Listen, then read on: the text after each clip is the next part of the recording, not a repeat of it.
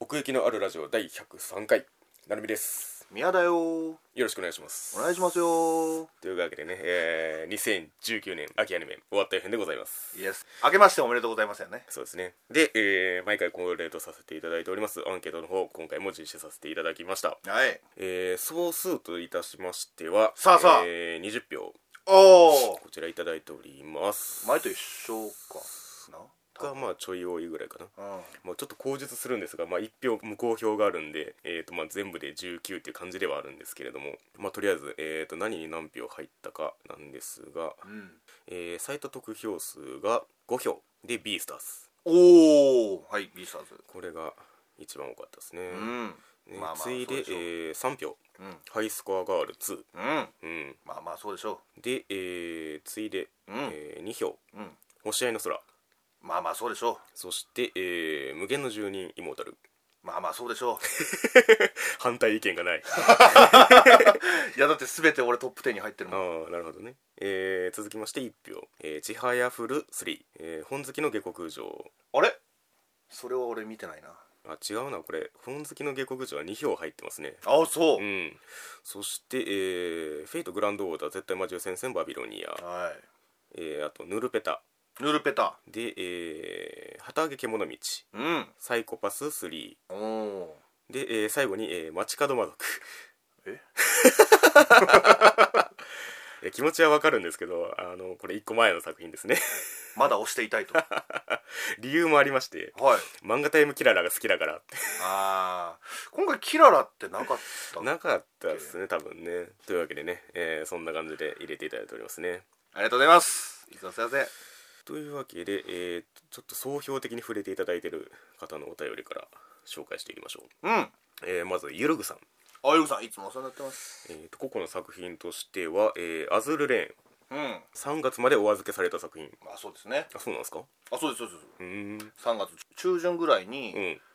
うんえっと残りの11話と12話を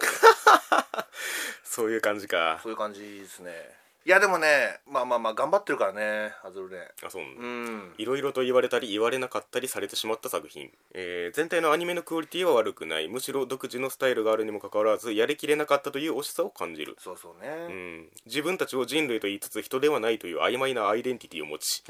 自己がキャラクターである自覚というより、えー何者何者であるか迷子になっているのが作品外部の制作者とフィクション内部で共におそらく無関係に共有してしまっているのが露呈しているのがむしろ興味深い。でちょっといろいろと長く書いていただいてるんですけどもちょっと省略させていただきまして、えー短くまとめると「アニメはいろいろな見方ができるよアズレンもこういう見方で新しい楽しみ方を開発できるよそれ自体もアニメの楽しみ方の一つだよ」ということでしたということです。はいえーもう一つ「Life is Beautiful」ハイスコアガールが今期の30分アニメの表の一番だとすると今期の裏一番うん最終話はまだですが1話50点から話数を重ねるごとにどんどん加点されていったような作品うんあれだけアニメ向きではない競技があのテンプレートキャラたちがどんどんと変貌し興味深く愛おしくなっていった作品見続けてよかったこれも反時代的作品そうっすかちょっと諦めちゃったんだよな俺そうですね、えー続きまして「この音とまれ」つくづく惜しいがそれでも間違いなく良い作品だったパワーアップした続編を期待したい、で、えー意外なところを一つ「直撃の相馬神の皿」うんアベマで見ていたのですが毎期毎回もうこれからつまらないでしょうこれからはもうダメとありとあらゆる否定的意見が、えー聞いてたのと違う面白いじゃないかと作中の食前食後の反応を視聴者がしているのが楽しかったアニメうーん最も危惧されている動きもまたも再現されるのかこれもまた2期が決定している新中華一番が援護射撃となっている展開なのでおそらく始まってみれば最後は美味しかったとなるはずうん放課後サイコロクラブ、えー、増形商店街出町柳駅鴨川デルタ市場河原町界隈おそらく同じ場所にあるボードゲームカフェというそれらに気づくのがいちいち嬉しくなるご当地偏愛アニメうんゲームを通してキャラクターの心情を表す展開作画も安定し総集編も入らなかったとにかく丁寧な作品これはわかりますねちょっと見てないところもちょこちょこありますけれども「ライフルイズビューティフルが化けたっていうのは面白いですねこの音ともあれはねちょっと最初出花くじかれちゃったんであれって感じなんですけどそうですねあのーあれもどっか独占配信やったなうん多分そううん、ありうん、続きまして鶴見さんがとうございます、えー明けましておめでとうございます明けましておめでとううございます昨年も数々の楽しい番組をありがとうございましたとんでもないですもちろん奥行きのないラジオも聞いてい ますああ今年もよろしくお願いしますありがとうございます1以外の作品では、えー、堂島明が浄化される回とコンクールの演奏会が圧巻だったこの音止まれううーんんやっぱすごいんだね3期、えー原作17巻にしてまだまだ面白さが持続している怪物作品「ちはやふる3」そうなんですよ感動の最終回そして原作は最後まで映像化してくれた「ハイスコアガールズ2」と続編が上位を占めましたうんうんううんん確かに1年トータルとしては両作は多く輩出されながらもその年を代表する作品が出なかったというのが個人的な印象ですまあまあまあわかりますそれも年間ベストはなんだかんだで毎週爆笑させてくれたかぐや様は小倉世帯を上げておきたいと思いああまーすそうですかうんうん年間ベストどうですか年間ベスト2019年でしょ19うん なあ難しいよな春夏秋冬と何したっけ1位それは知らん まあそれぐらいその年を代表するっていう感じはあんまなかったのかもしれないですけどなるみはどう逆にどうですかねうーんまあ皿三昧とかかなああそうなのかパッと思いつくのに言うとねうんなんかドカンってのがなかったな、まあそれはそうですねもバビロンになるかなじゃあそうなんだ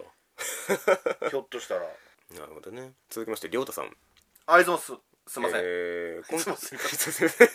んもうデパートリーがなくなってきたね 今期は「ビースターズノーガンズ・ライフ星合いの空」という私が好きそうな雰囲気を持つ3作品について、えー仕事および録画等の事情により全話コンプリート視聴することができないという浮き目にあいましてあらま「えーハイスコアガール2」は暫定的というか消去法的な位置づけとなりますう。んということで、まあ、亮太さんはハイスコアガール2に入れていただいておりますね。ワンの時もねあのー入れてくださいましたね確かそういえにばねそうですね。うんえー中でも「ビースターズ」を全話で評価できなかったことについてはぶつ切れな主張の中にも非常に引き込まれるような魅力を感じていたため残念に思っています、えーお二人の始まっている編での評価も高かったですしうんこれは間違いないですね前話主張した作品としては、えーシビラという絶対的なシステムに支配された近未来世界という舞台装置を使った刑事物サスペンスものが見たいのになぜメンタルトレースという超人的な必殺技を持たせてしまうのかという不満はあるのですが、うん下月課長の成長をはじめ、えー何か新しい魅力を醸し出しつつあったサイコパス3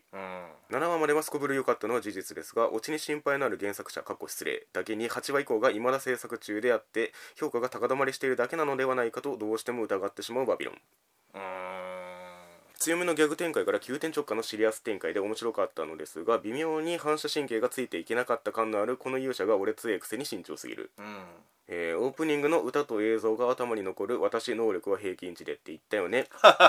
えー原作者がシリーズ構成や脚本を担当し作品に深く入り込むことかっこ作者の表現を理解しつつ分かりやすく翻訳してくれる人がいないことは決してプラスではない場合があることを思い知らされた「俺を好きなのはお前だけかよ」などを出場していましたうんうんうんそしてそれらよりは土曜深夜、えー私の居住地域ではとありますが、の続きもの3連発、ソードアート、オンライン、アリシゼーション、ボー・オブ・アンダーワールド、僕たちは勉強ができない第2期、この音とまれ、第2クールが楽しみで1週間を過ごしてきたような気がします。あーこれが連チャンだったんですね。この3作品はそれまでの面白さはそのままに感動もうまく絡めていて、最終回が重なった日は30分ごとに涙ぐむ羽目になりました。1位に押したハイスコアガールズを含めて続編の強かったクールだったなという印象です。そうですねうんあとこちらも続きものですので評価対象外だと思い1票こそ入れてないですがもし投票可能だとしたらビンランドサガこそが本当は一番面白かったのではと思っていまああそうですかす本作品のダブル主人公ことアシュラッドとクヌートの描き方は全クールはほぼ期待通りと評しましたが今期は期待以上だったと思いますしうん単行本の表紙の中でもファンから評価が高い東宝式一枚絵をオープニング映像の中に織り交ぜるなど制作陣から原作へのリスペクトを感じましたうんやはり名作を豊富な資金と思い入れを持って制作すると厚みのある作品に仕上がるのだなと感嘆しておりますウィットスタジオだもんねあれそうですねだからなんかこう渋いとこというかうんあんまりその全体におもねってない作品をこうぶち上げるといいものができるみたいなね、うんうん知る人ぞ知るみたいなところもありますけれどもいや本当になんか秋いいろいろあったなじゃあそう考えるとう、んなんか俺だいぶ頑張ったつもりだけど全然見れてな いな数こそめちゃめちゃ多いですけ どねすげえうなーん なるみ何作品見たの僕はねぬるペタ入れてですけど14かなああ俺も太古の日常入れてたけど20太鼓で日常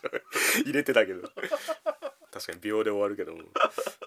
まあまあそれでもね、まあ、続きものが多かったクールっていうこともあって、うん各々が各々の見たいものを見るみたいなクールになったかなという印象はあるんですけどそうだよね本当にそうだから、うん評価も難しいんだよねまあそうですね、んあとまあちょっと放送がイレギュラーだったりしたそうこともあったりしてそうそうそうそう、んそういうのもあるしまあ総集編も多かったしなそうなんですよね、うんということでなかなかねあの足並み揃えてどうのこうのっていう感じではあんまないんですそうよねなんですよねただランキングをつける以上はまうんああのやりましたけど仕事なん でこっちも仕事なんであのでも1位から6位ぐらいまではもうほんほぼ差はないと言っていいぐらいあの全部良かったですし、うんあの逆に言うと、うんなんかもうもう派遣っていうねうんうんうんドカンってくるものもなかったかなってそいううですね、まあそれがやっぱり2019年の印象と重なるところもあるのかもしれあないあですねけど、では我々のランキングも見ていきましょういきます第10位身長勇者この勇者が俺強いくせに身長すぎる、えいすい俺13位だねえー僕は7位ですね、うまあこれもさっきあの亮太さんが触れてくださったように、まあ、若干その展開の逆転があったんですけれどもそうだねうん、それがまあちょっと話題になってたかなっていう印象もありますねはいはいはいはいはいはいうん始まってる辺ではその主に引きの部分というかそのタイトル通りのギャグをやってみたいなことを言いましたけれども、うんうんうんうんうんその辺の受け入れ具合としてはどうでしたかまあ、結構中だるみしちゃったかな俺は、うんうんうんまあ最初の衝撃は確かにすごかったけど、はいまあまあうんそれが分かってからは、うんうんうんなんかもうそのテンションが上がることはなかったっていうかそのボーダーラインでなんかその確かに確かにそれ以降テンションの上がるだからそので展展開の逆転みたいなのあったけど、うんうんああこうだったんかみたいな、うんうんその転生云々みたいなのを逆になんかその、うんうん利用してというかまあのまあそうだねそうそうシナリオに組み込んできて、うっんうんていうのはあったけど、うんうんんちょっと駆け足だった印象があったんだよなそれをそのり事情をなじませるにはっていそうそうそうそうそう、うんうんラストほんと2話ぐらいでそうだねぶわーっとあのうんうん絶対神みたいな人が、うんうんあのおばあちゃんなんか遊戯王カードのディアンケトみたいな人あの人がもうぶわーしゃべるやんか、はいはいはいもうああほほほほほみたいなちょっともやっとかなそうですねそれでちょっと下げました僕はただそのなんかまとめ具合として良作みたいなのがいくつかあってあー僕の中の印象としてなるほどねうん、この辺はね「獣道」とかあと僕の中で「放課後サイコロクラブ」とかは、うんまあ、今期の中ではこううまくワンクールで描ききった作品ポイントが入ってるはいはいはいはいは並いびですね。それはまあまあまあまあうん、うん、あとまあ中だるみはそうなんですけどだんだんその聖夜が病気みたいに見えてたところから実はこいつそんな悪いやつじゃないんじゃねっていう方向にシフトしていったので、うんそこはなんか嫌な感じはなかったですねなんかあのはいはいはいはいはい最初このよくわからん感じで行かれたらどっかでなんかこのついていけなくなるんじゃないかと思ってたんですけどその聖夜自体にね。あーはいはういはい、はいんまあツンデレだよなそのギャグと見せかけてギャグじゃないみたいなところのギリギリを言ってんなっていう感じがあって「俺強え」ってついてますけどその転生のその異世界ものとしては防御側なんでうんなんか別に無双するっていう感じでもないっていうかうんなんかだから結局その異世界転生がどうこうっていうよりも慎重すぎるっていう点を突き詰めていったからこれができたんだなっていう感じがしますねそのフォーマットどうこうっていうよりは。はいはいはいはいはい、うんなるほどねトールのアニメーションもなそれこそあのあんまりその跳ね上がるものがなかったっていそううなんですよねれもなんかワンパ活躍っていう感じじゃないんですよねなんかその、ターンうん聖夜がなんかその身長がゆえに無双するっていう感じでもないっていううか、んあのすごく地味にも見えるというかそう ですねだからなんか神様連中が関わってるところは結構面白く見えたかなって感じはしますねはいはいそれはそうかもんね、あのいろんなで神様がそうそう で結局 立ち打ちができなくなっていくみたいなそうそうそうそううんだからやっぱりその豊崎さん万歳みたいなことは言いましたけれども、うん、うん、それで牽引していくところもあったしそうだね、そういうそれは神うん様の絡ませ方とか、うん、そういう聖夜っていう存在を周りがこうわちゃわちゃやっていく中で最後その本質っていうかその過去を見せるっていうところに落ち着いていったんで、うん流れとして運びとしては綺麗だったかなと思いますね。あそうしなんかその慎重には理由があるからどっかでその理由自体は明かされるんだろうなとは思っててああなるほどね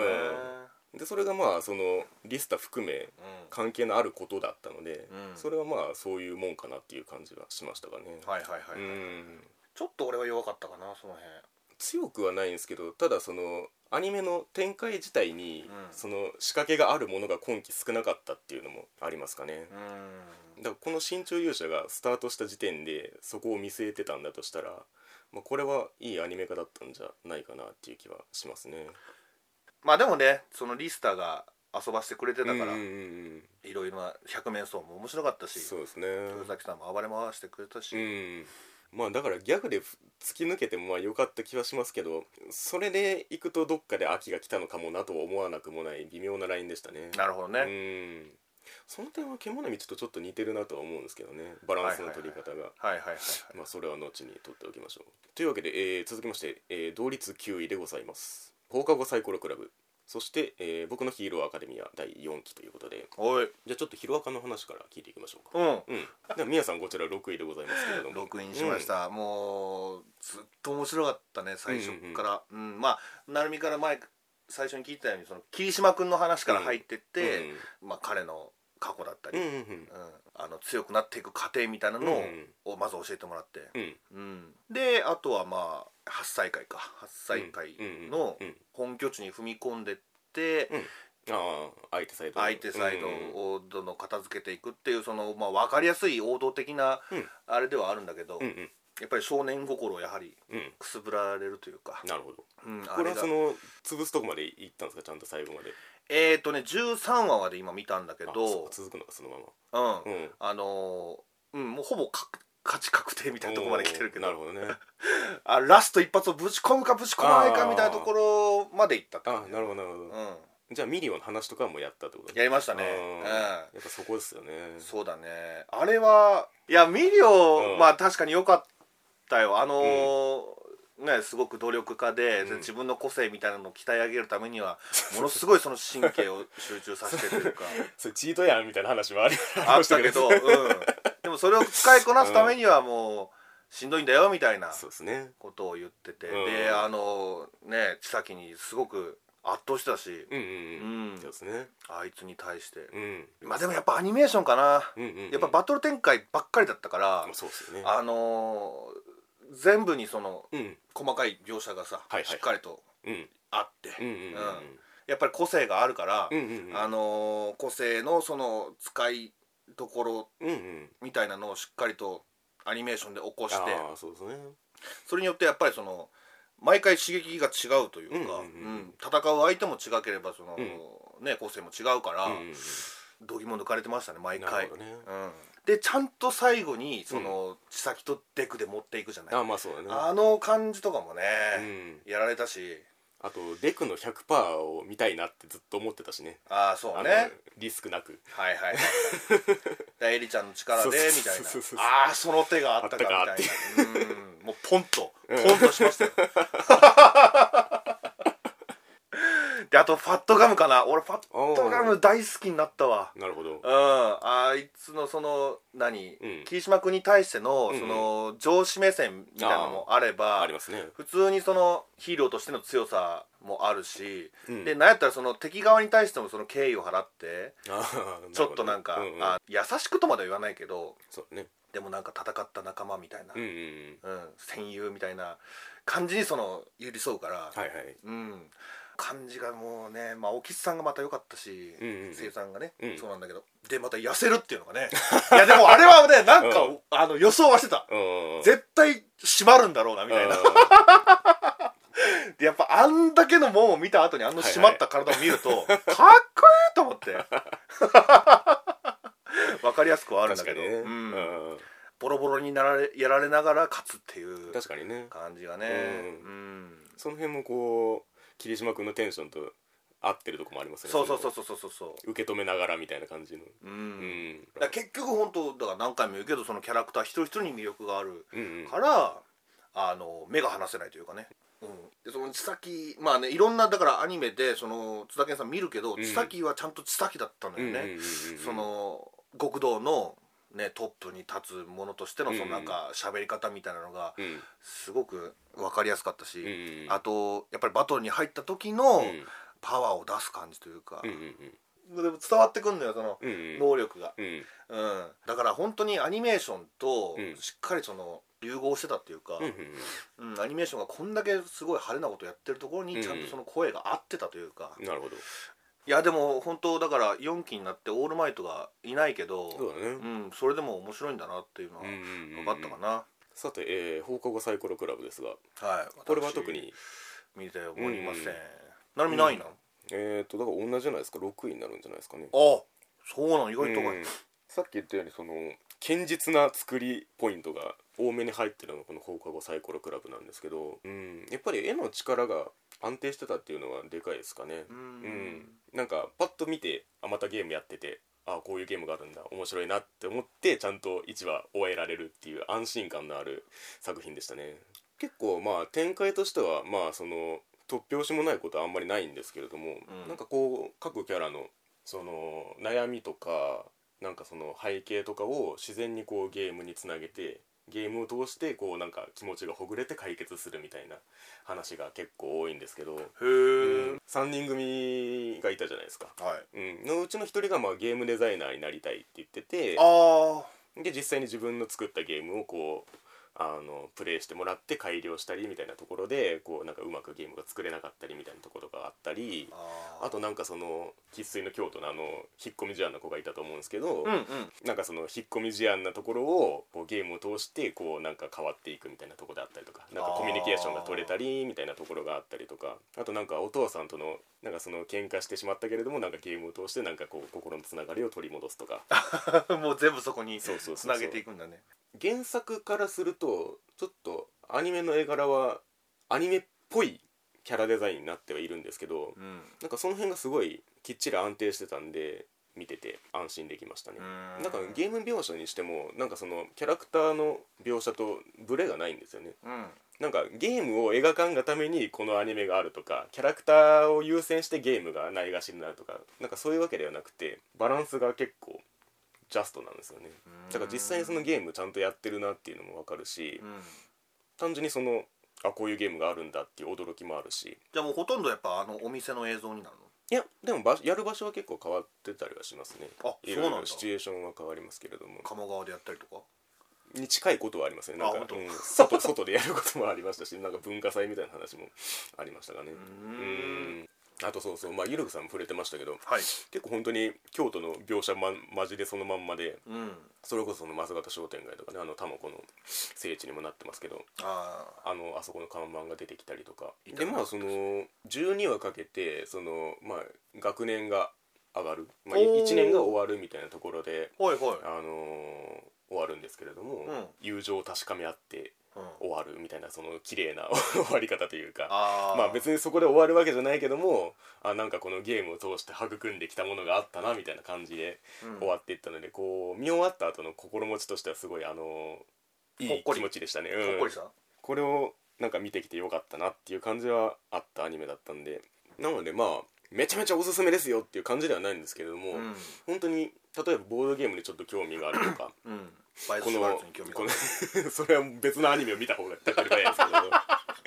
なんかこうねこのアニメの絵柄にピンときたなって人はあの見て損はない作品だと思いますねわかりました、うんまあ京都ってのもあるしねそうですねちょっと気になるかな、うんうんうんさて続きましてはい第8位「ちはやふる3ああ単独で」ね単独ですねはい私これ5位ですねですねうんあ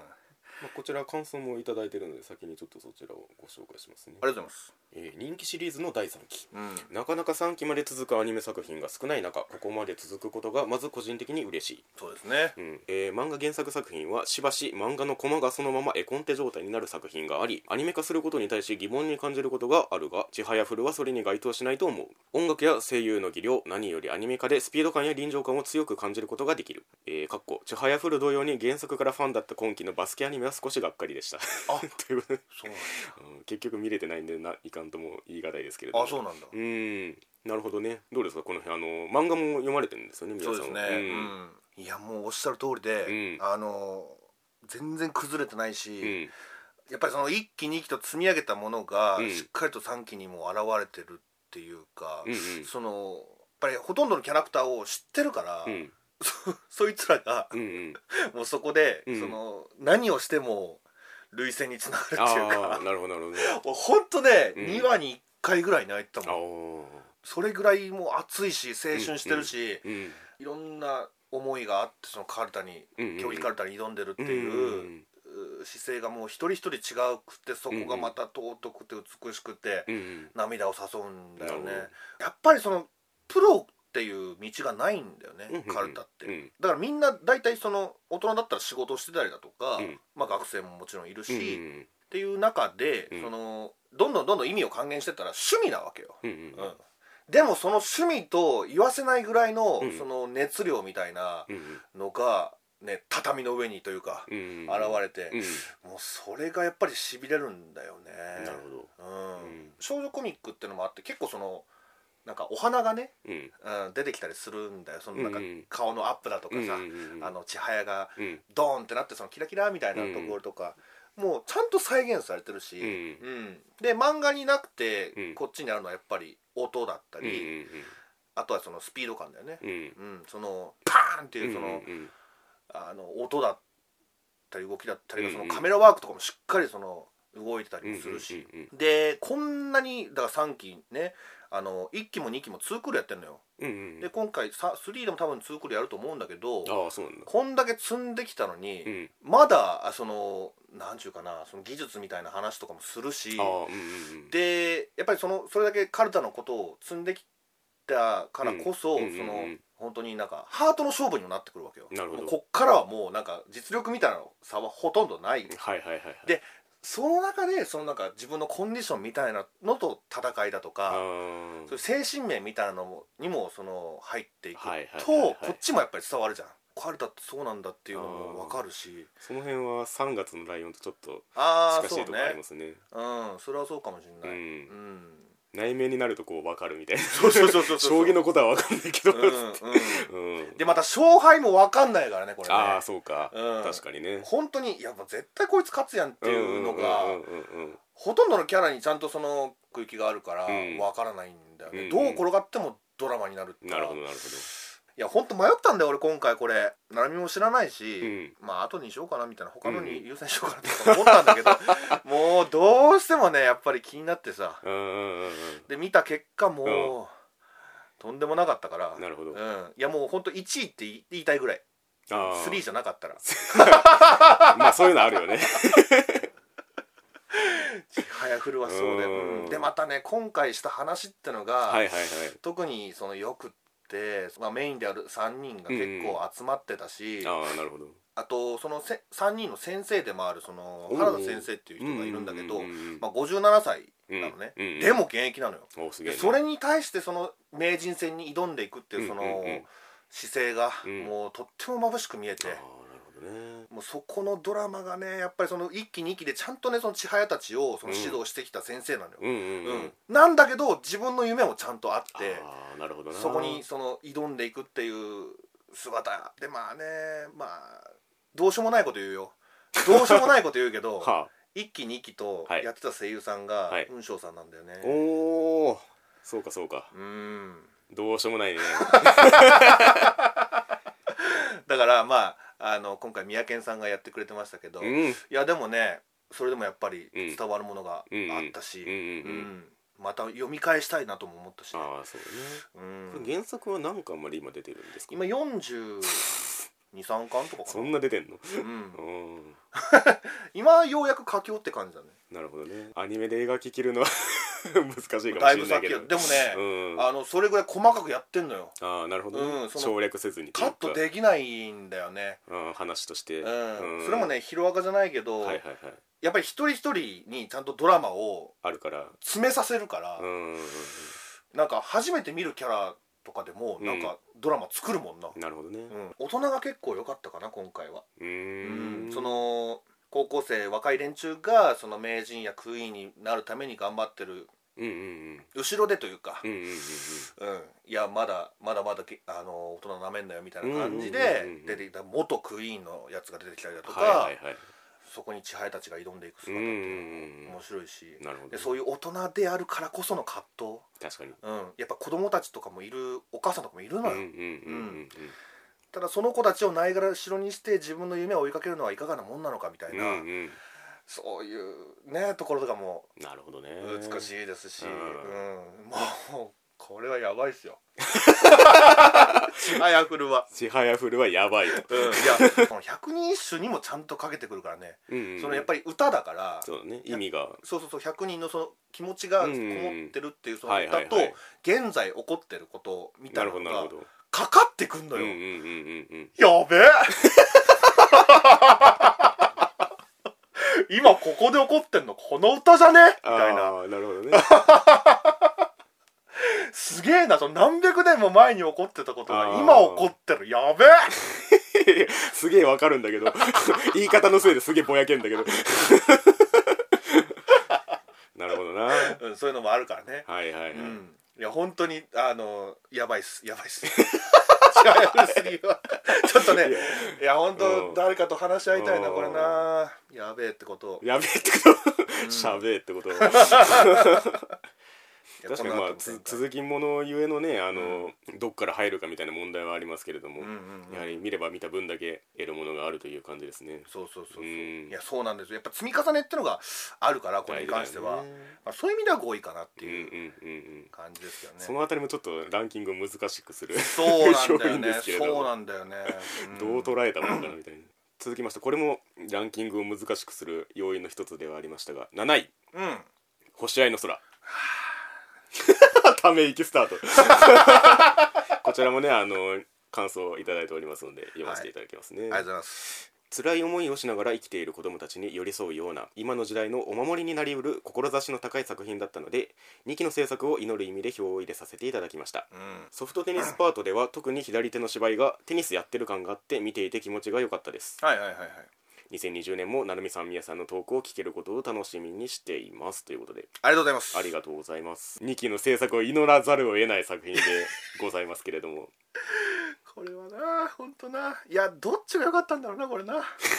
あ収めた方が良かったのかってこと、うんいやでもこれで良かったのかなうん、うんそうだね僕が8位みやさんが7位ということで、うんまあそうなりますよそね、れぐらいだよね、いや本当に一つ一つの描写はすごく丁寧でう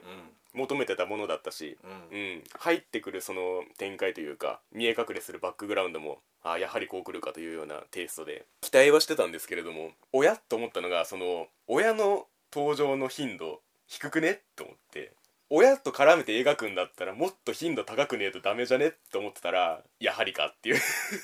で結構テニス描写あったもんね、そうそうそううん、だからなんかこれからな感じが むちゃくちゃする そうですね、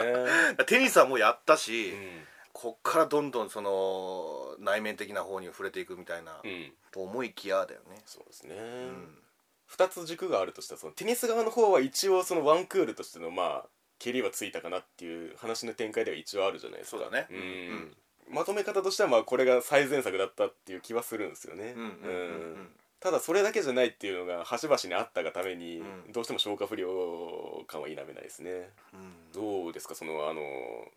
テニス描写多めだったんですけれども、はいその辺は 期待しいてやあたものでのしたーええうん、期待以上だったね、うんうんそこまで再現するかっていうぐらあいーやっぱ経験者として見るうと、んはいはいはいあのしフォームがねやっぱしっかりとうんされてて、うんうんうんでその音とかもそうだし、うんあとここのコースを狙えばいけるみたいなでそうしてしまったらもうこうやって決まってしまうみたいな、うんうんうんその黄金パターンみたいなのもちゃんとやってたしなるほどなるほうどん試合展開的にもこう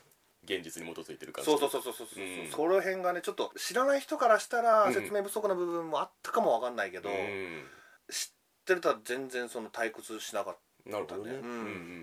うんたな逆にどうだったの成美そのテニス経験ないと思うけど、うんうんそでの辺はも面白かったですねうん結構そのやっぱりマキが最初牽引していくじゃないですかうん、うんなんかそのテンションでそのテニスの試合展開も面白くしてくれたなっていうのがあってうんうんうんうんそこが入りやすかった点ですかねいやでもねその牧の強さって、うんそのそれこそハートなんだよね、うんうんでテニスって、うん結構その部分はあんのよ、うんうんうんあの精神面特にダブルスなんかはそうんうんう技術もちろんね技術そのすごい強いショットが打てるだとか、うんテクニックをつけてねそのカットだとかいろいろあるけど、うんそれ以上に本当にハートが求められるスポーツだと思うから、うん個人的には、うんだからこそ牧みたいなやつが勝つんだろうなみたいなのがよく分かったかななるほどね、うんまあ終盤双子が崩れたのもその辺の話かなと思いますけどそうそうそうそうそうん弱小なところからっていうその立ち上がるみたいな一種王道の展開があるんですけれども、やうんっぱりその背後に親の存在っていうのがまあ絶対絡んでくるわけなんですよね。そうだよね、うん各々が各々の事情があってっていう、ううんこれまあ見事に全員やるからね 全員やって全員違うんですよねそうパターンが。それがすごいようねんうん、どんどんどんどんその不安になっていくってうんいううか、んう ん、今んとこいい人いねえぞみたいなそうですね えこいつもダメだわみた いななんか空ひねくれるわなっていうことなんですよね逆算して言うとその最初そのなんかその、まあそうだうん、不真面目なやつらだなっていう印象になるけどどうしても、うんうんうんだから中学生っていう年齢もまあまたね微妙なところですよねそうなんだよね、うん、その成熟しきってないというか、ううんん成長途中みたいなところ、うんだからこそ親も問題起きがちなのかもしれないけどねそうですねだから完全にその自立できないそ期間というかう、う、、うんん、その点だからそれぞれのまあキャラクターの個性がまあ見事にバラバラで、うん、でそれがゆえに起こる親との問題もまたバラバラでっていう描き方でしたよね。う、うんん、なんか露骨すぎてもうん、嫌というかそはいそっはいはいはいちが目的なのって思わせられると冷めちゃうんですけどはいはいはい、でもこれはそうじゃないっていうか現実は現実なんですけどうん、ちゃんとその部活に打ち込む少年たちの光の部分の思いをちゃんとストーリーラインに載せてるからうただあまりにも現実すぎて解決策が一個も浮かばないんですよねこれに関してなんかどうやったらこの子たちを救えるのかみたいなことを思った時にん、それはもうなんかタイムスリップするしかない術がないんですよねなんかその個々の問題すぎてうん、いやもうまさに子供は親を選べないというか、うん だからその対話がもう不可能じゃないですかなんか間違ってるとも言えないしその親のやり方がうんもちろんその子供を思ってのことだっていうのもあるだろうしうん、こういう親のあり方を否定するのもまた違うなと思っててうん、なんかねママ子さんだったらなんて言うんだろうみたいまもこさんだったら多分離婚しないと思う、な そうだねそうなん結構その離婚率が激しいというかまあねうーんそこなんだよなだからこそやっぱりさっきも言ったように親も子供に対してその、うん真剣にならざるを得ないというか、うん自分一人でやっていかなきゃいけないからそうですねなんでしょうその立場が人をこう作るみたいな話ありますけど親になれるかどうかみたいな話があった時にうん、うん親にはまあなるんだとその子供ができたら自然とそうなっていくもんだみたいな話がたまに出たりするんですけどうんでもやっぱりなんか人間は人間だしなと思ってうん中学生の子供から見たら親って結構そのなんか大人だから完璧な存在に見えがちですけどうんなんかここに出てくる親ってみんななんかその確立されてない危うい人間っていうかうんうんいやちゃんと親の部分もあるんだろうよ、うんでも今回俺たちが見たのは、うんなんかその人たち自身みたいなうんうんそうそうそう感じだよねコミュニケーションの話が取り上げられることあるじゃないですかうん、うんなんかこれがその現代の親子のコミュニケーションのあり方なのかなと思うとなんか身につまされるところがありますねなんかはいはいはうい、んこちらとしてはのびのびやってくれっていう ただその一つの思いなんですけどもうんうんうん親だからね言ってんのは、うんうんその子の親だからね、うんだからそういう真木君ちもどうなのっていうのもうんちょっとあるんだよね、うんまあもう離婚してるからっていうのもあるかもしんないけどねちょっとねだからこそ結構その真木君ちがちょっと異質に見えたというか、うん母親がねなんかね多分そのステレオタイプの家族像っていうのが今すごい崩れてってるとこなんだと思うんですよねだからその感想の方にちょっと戻りますけど、いその今の時代のお守りになりうる志の高い作品だったのでってあるんですけどうんなんかやっぱりその今の時代な感じはするんですよね、うんなんかその個々の家庭環境がそれぞれであったりあとこの子供の抱えてるものがそれぞれであったりっていう、うんその荒ぶる季節の乙女模様でも若干言いましたけどなんかそれぞれがそれぞれでいいんだよっていうことをなんか細分化してこう言う必要がある時代なのかなとも思っていてああだからこそそのそれぞれの家庭環境の中で親の接し方もなんか正解が一パターンじゃないっていうかうんうんうんなんかその辺をこう救い取ろうとしてるような感じはありましたかねまあ答えはないんだろうな、うんだとしてもだから誰かが、まあ、親にしろ子供にしろこのアニメを見た時になんかその近しい何かその重ね合わせられるようなところがあったとしてそうそうそうそううんそこがこういうそのソフトテニスっていうものを通して得られる光みたいなものがうん、救いになってくれればいいのになという気はしますけれども、ううんん、だからそれを踏まえてこれは描ききらないと本来の意味を発揮しえないというか、そうだようね、ん、なんかいじめ問題にちょっと近いような感じあーまあするけどそねうですねうん、その辺3月のライブもすごい粘り強くやりましたけれどもそうだよねうん確かにあれのような匂いはありますよねうんうんうんだから腰を据えて向き合うぞっていう空気がめちゃめちゃ出ているのでうんうん本当に本来の最後まで到達してほしいですねいつかいつかね、うんうんテニス描写はでもよかったね本当に何回も言うけど、だから本当に色合いとかそのう描き方とか、あとまあ音楽の差し込み方とか、 うん、うん、作品を彩るものが本当に質が高かったのでそうそうそうそうそうそう、うんそれこそさっきちはやふるでも言ったように、うんうんうん本当に一人一人に向き合ってるから、そうですねうん、目が離せないっていうかね、うんうんうんいやなかなかにねこのクールにおいては惜しいと言わざるを得ないですねいや本当にそうですよ、うんもうこんな感じだからね、うん今お通夜みたいになっちゃってる からお通夜で切られちゃったからね 展開としてはそうなんだよ、うん、包丁買っちゃったよと思っていや本当にね、うんあれはちょっともうゾワッとこれでうん終わ、いや俺2クールかってなってたんだけどね まあさまざまな時代事情があるんでしょうけれどもその辺が果たして劇場版白箱で描かれるのかどうかそれはちょっと分かんないけどいやでもこの応援が届くといいですねそうですねえええー続きまして第6位サイコパス3こちらでございますおーい私が3位に入れておりますねああそうですか、うん僕11位ですねこれ感想1個入ってますありがとうございますえ3部作の映画を見てから見るとふおーって感じでした久しぶりのサイコパスだったので久しぶり加点もありますねということではいはいはいはいはい、うん確かにねこれは3部作のあの映画見てないと逆につながりどうなってんだろうみたいなところも端々にありつつといったような構成でしたけれどもそうね、フレデリカとかも出てきたからそうですね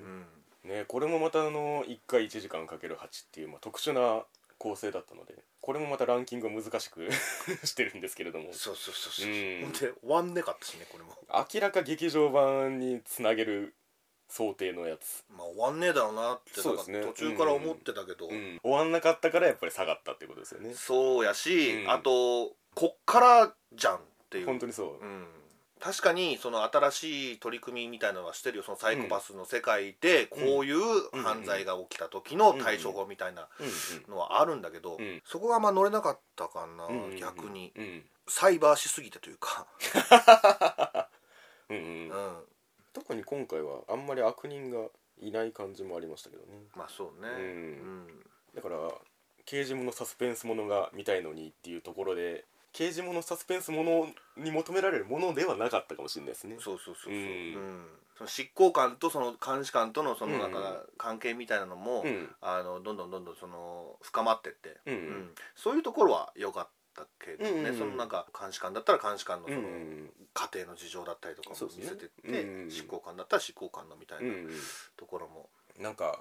僕が思ってたのはぶつ切りでさえなければうんこれは本当に1位にしてもよかったなと思ってて特に事件の数が少なかったのが、まあ、気になるとこではありましたかねはいはいはいはいはいもっとパターンを見せてくれるのかと思ったら後半のやつが結構引っ張ったりしてたんでそうだねその活躍のパターンがあんまり見れなかったっていうところはあったかもしれないですねただこの2人のキャラは結構好きでうんうんそれこそまあ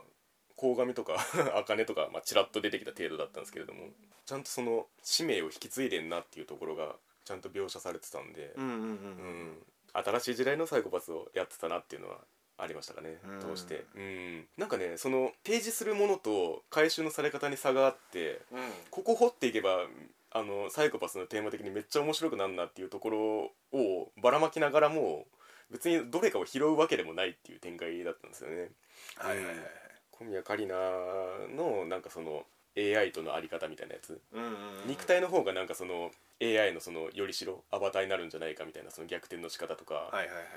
なんかそう全体的なその事件の流れとして、んシビラの裏を書くっていう時にその、う人の意思が介在しないっていう描き方をされてるんですよね、うんうん自分はそうやってると認識してないから色相が濁らないっていうそうだね運びをしててはいなんかそれも確かにそのシビラ動向よりもなんかそうなるんだろうなっていう感じがするというかああその知らない流れの中に巻き込まれてんぞっていう感じ、うんうんうん自分の意思をこうなくしていった先に起こりうることみたいなうんうん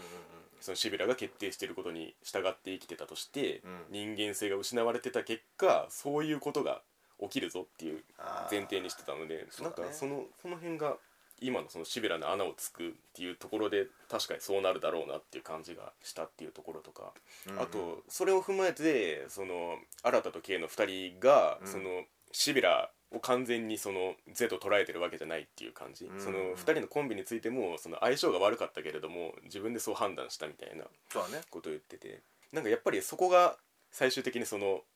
対シビラのその核になるんだろうなっていう感じがあって、うんうんでそれを一旦こう今 K と新でたもとを分かったわけじゃないですか。うんうん、だから本当にこの先なんですよ ねそれを言うとしたら、うんうん、ただそこまでの運びは本当に期待してた通りでうんこの2人のことをやりつつもその事件に対する向かい向き合い方も新時代だなっていう感じがしたんですよね世代が違うっていうかあその今まで経てきたそれこそレジェンドの人たちが見てたところからもまた時を経て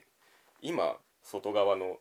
移民とかも入ってきた中で、うんシビラをどう見るかっていう再定義というかあうん再び問い直すみたいなところでちゃんと視点が新しかったなとは思いますね。うーん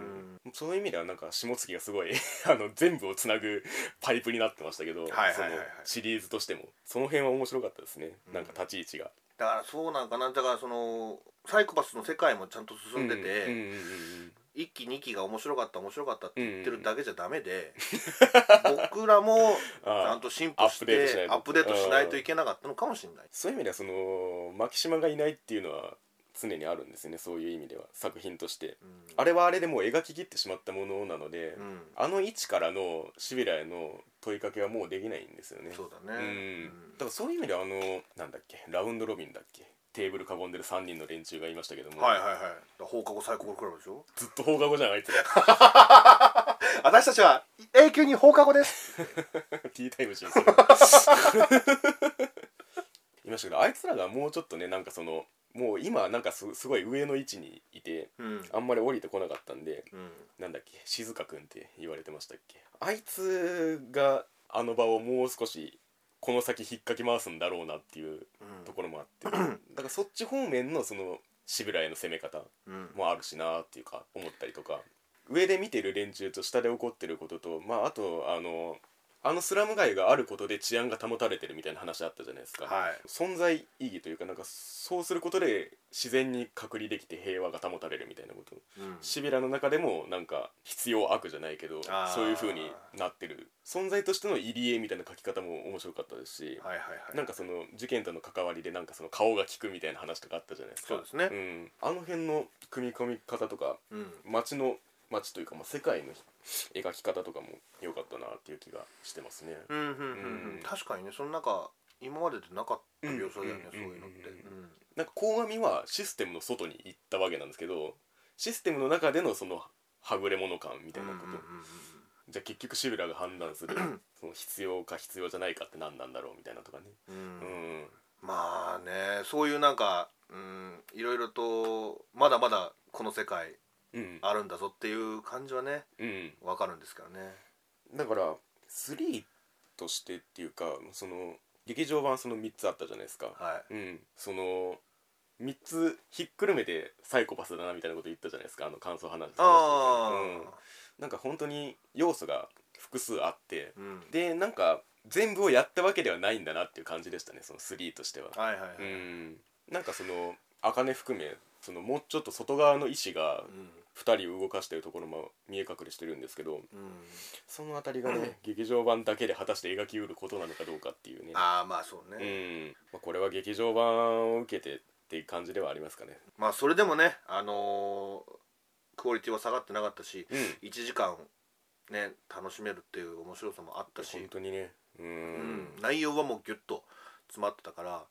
こっから入ってもいいんじゃないかったっていうのはそうですね思うぐらいうん面白かったですよ、なんかこんだけ詰め込んでまだ足りねえんだっていう気がしましたねまあねわざわざこの1時間っていうスパンを取ったのにうん、それでも描ききれねえんだって思いましたねいろんなものがっていう感じですねはい